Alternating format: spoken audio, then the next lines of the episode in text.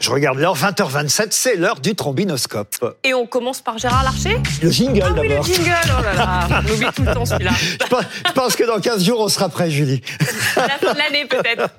Il est court ce jingle, mais quand même, il faut qu'on en là, profite. vous avez raison. Et on commence effectivement, vous avez raison, par Gérard Larcher. Gérard Larcher, président Les Républicains du Sénat, qui a donc été réélu très confortablement euh, à la tête du Sénat. Il s'en donc dans un cinquième mandat euh, de trois ans à, à ce poste. Il n'y avait pas tellement de suspense. hein. C'était une formalité pour lui. Je me tourne peut-être vers Blanche Léridon qui connaît mieux encore la vie politique et Églantine Delalleux aussi que moi, mais on, on ne précise jamais, mais je crois que ce n'est pas cinq mandats consécutifs. Il y a eu un président du Sénat. Entre 2011 et 2014, il y a eu une parenthèse socialiste. Voilà, le seul ouais. président du Sénat socialiste a interrompu, Ben, ouais. on va dire, la, la- la durée de tous les mandats. de- on le dit jamais, mais ce n'est pas cinq mandats consécutifs de Monsieur Larcher. Puis, depuis 2014, c'est lui. Depuis 2014, c'est lui. Mais les cinq mandats ne sont pas depuis 2014. Il l'a été avant. Il y a eu euh, un intermédiaire socialiste entre temps.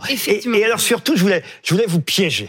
Ah Ah oui, j'ai réussi à piéger euh, mes grosses têtes cet après-midi avec cette question, parce qu'on parle toujours du perchoir de l'Assemblée nationale. On dit, voilà, euh, c'est une présidente à l'Assemblée nationale qui, est- euh, qui a été élue au perchoir. Mais pour le Sénat, est-ce que vous savez ce qu'on dit? On ne dit pas, Monsieur Larcher a été élu au perchoir du Sénat. Il y a un autre mot. Vous savez pas?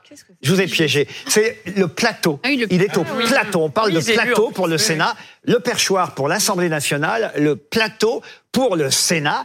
Et je trouve qu'un plateau pour Monsieur Larcher, évidemment, on pense tout de suite à, à un plateau repas, ça va de soi. Regardez, Oh, bah si, regardez ce dessin quand même formidable. Gérard Larcher réélu au Sénat. C'est un dessin d'Alex euh, dans le courrier Picard. Il y a une photo d'abord qui nous montre euh, Monsieur Larcher, mais il y en a des dizaines des photos euh, où on le voit très gourmand. Voilà, le dessin d'Alex dans le courrier Picard. Cinquième tournée pour Monsieur Larcher.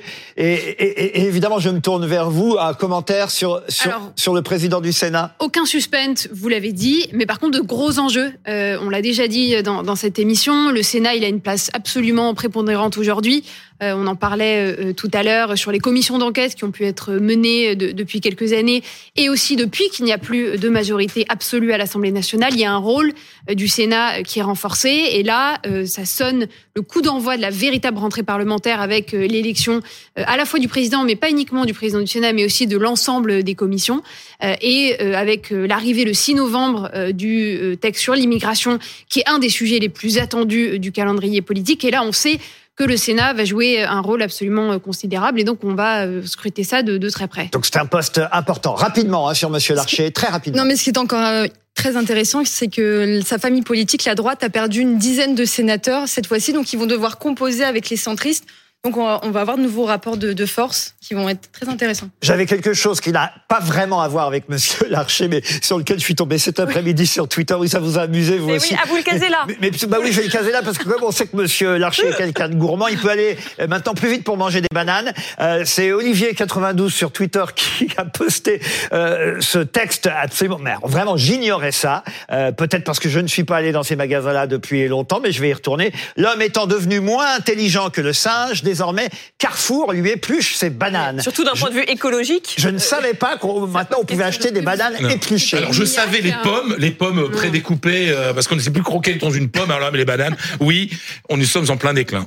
On passe à Mathilde Panot dans notre trombinoscope. Rien à Oui. voir, sans transition, comme disent les journalistes dans ces cas-là. Parce que vous savez que le sujet des punaises de lit est devenu un sujet vraiment politique. D'ailleurs, on apprend ce soir qu'il y a une réunion interministérielle ce vendredi à Matignon euh, sur la question. Et elle, elle s'est emparée du sujet, la présidente du groupe LFI à l'Assemblée nationale, avec une fiole euh, qui contenait des, des- des punaises mortes. Euh, et elle affirme qu'en gros, on a six ans de retard, qu'elle avait lancé l'alerte en 2017.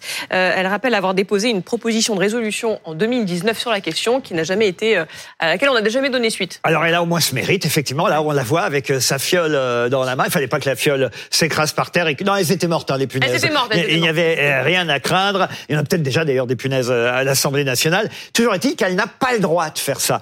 Euh, on a vérifié hein, l'article 9 du règlement de l'Assemblée nationale. Dans l'hémicycle, l'expression est exclusivement orale, l'utilisation, notamment pendant les questions au gouvernement, c'était le cas cet après-midi, à l'appui d'un propos de graphiques, de pancartes, de documents, d'objets ou d'instruments divers est interdite.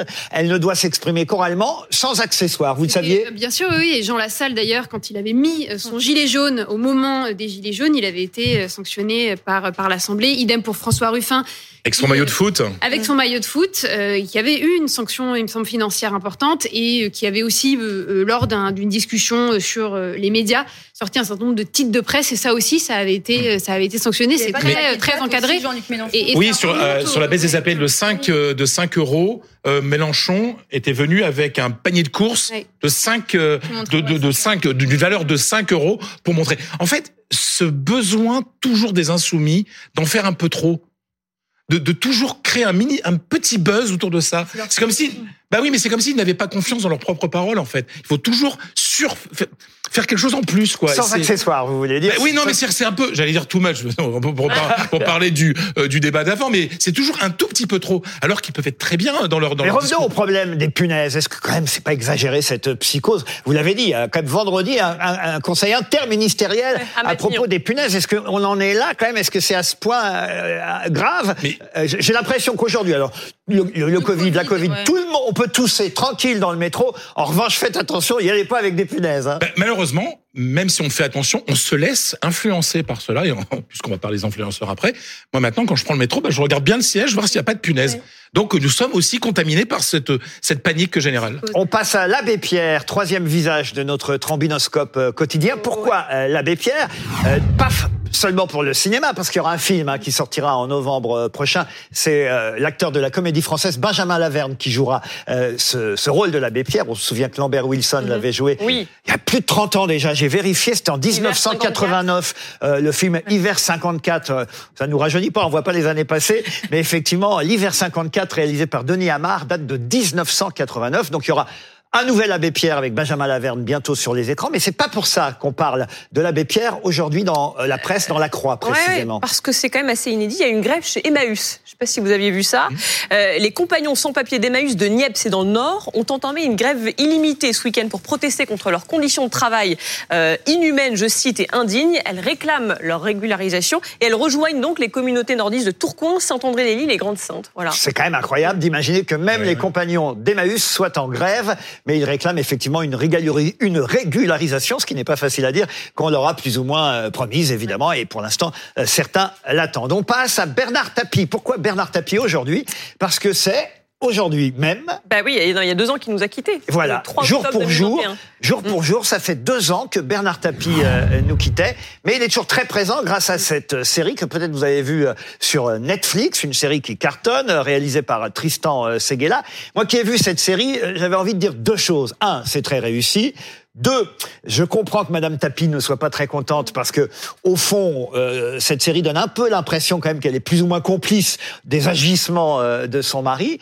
Et trois, c'est le journal Télérama, le magazine hebdomadaire Télérama qui l'avait souligné. Le vrai héros de cette série, c'est pas Tapi, joué par Laurent Lafitte, c'est le footballeur Jacques Glassman. Euh, vous savez qui c'est Jacques Ah Glassman oui, bien sûr, Jean Glassman qui Expliquez était, qui, qui dans la, fameuse affaire VOM de, de, de corruption hein, euh, de l'OM, euh, l'OM qui avait corrompu un joueur de Valenciennes avant un match de, championnat et qui avait été l'un des premiers grands scandales de, de l'ère tapis. C'est-à-dire que lui a osé dire on a Oui, voulu oui. m'acheter pour ce match. oui. Et alors il y a une scène incroyable. J'imagine que cette scène n'a pas vraiment existé dans la réalité, mais il y a une scène incroyable où on voit Tapi dans les vestiaires joué par Laurent Lafitte face à ce footballeur donc Mm. qui l'accuse d'avoir euh, tenté de le corrompre. Et Tapi dit aux joueurs c'est tout ce que vous avez trouvé pour vous faire de la pub. Je vais vous donner le numéro de Seguela. Ça va aller plus vite quand on sait que c'est le fils de Jacques Seguela qui a écrit évidemment et l'histoire et les dialogues. Ouais. C'est évidemment amusant. Et François-Olivier Gisbert, qui était un grand ami de, de Bernard Tapie, a écrit dans le Vanity Fair, lui il dit qu'il manque l'aspect sentimental de l'homme qu'il connaissait. Il dit, j'ai pas du tout retrouvé le Tapie que je connaissais, il manque la dimension grand sentimental, le côté affectif. On voit quand même un peu l'aspect voyou et le type génial, ça y est un peu, mais c'est triste qu'il manque le côté sentimental, le mec croyant qui prie tous les soirs, il est quand même très inattendu. Et là, c'est pas très travaillé, voilà ce qu'il dit. Donc, euh, sur son copain, qu'il ne reconnaît pas.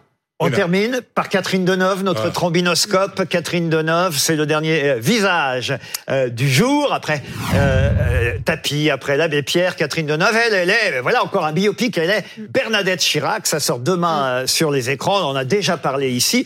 Mais si j'avais envie de revenir sur ce film, euh, qu'on vous conseille, parce que perso, vous l'avez vu aussi Oui, oui, d'ailleurs, vu, j'ai Julie c'est une comédie euh, très réussie. Mais euh, si j'en parle, c'est parce que euh, tout simplement dans le Figaro euh, aujourd'hui, il y a une interview très réussie. Euh, c'est Étienne Sorin, journaliste au Figaro, qui euh, interroge euh, Catherine Deneuve. Et je trouve que la bonne question qu'il a osé lui poser, c'est vous incarnez Bernadette Chirac dans un biopic, mais est-ce que vous, être incarné à votre tour, Catherine Deneuve, elle est encore plus célèbre que Bernadette Chirac, Catherine Deneuve euh, aujourd'hui. Est-ce que vous, Catherine Deneuve, être incarné un jour au cinéma, elle veut pas, elle. dans une série ou dans un biopic, cela vous plairait? Et elle répond quelle horreur Je n'aimerais pas du tout qu'on raconte ma vie. De toute façon, personne ne la connaît. Là, elle se trompe un peu parce que on connaît quand même les, les hommes qui ont partagé la vie euh, de Catherine Deneuve. De toute façon, je ne pourrais être raconté qu'à travers le cinéma et on pourra faire ce qu'on veut. On fait des tas de choses sans l'accord des gens.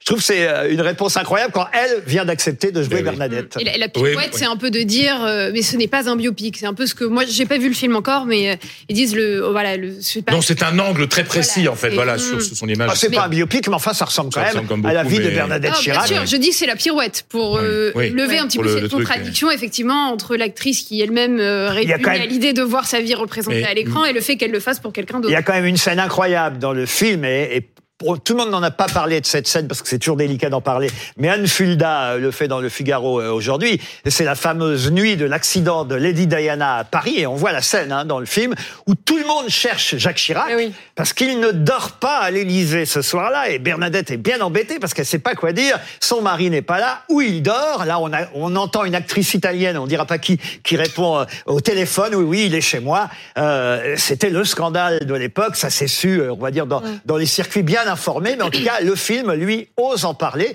Et ça, c'est quand même, paraît-il, très proche de la réalité.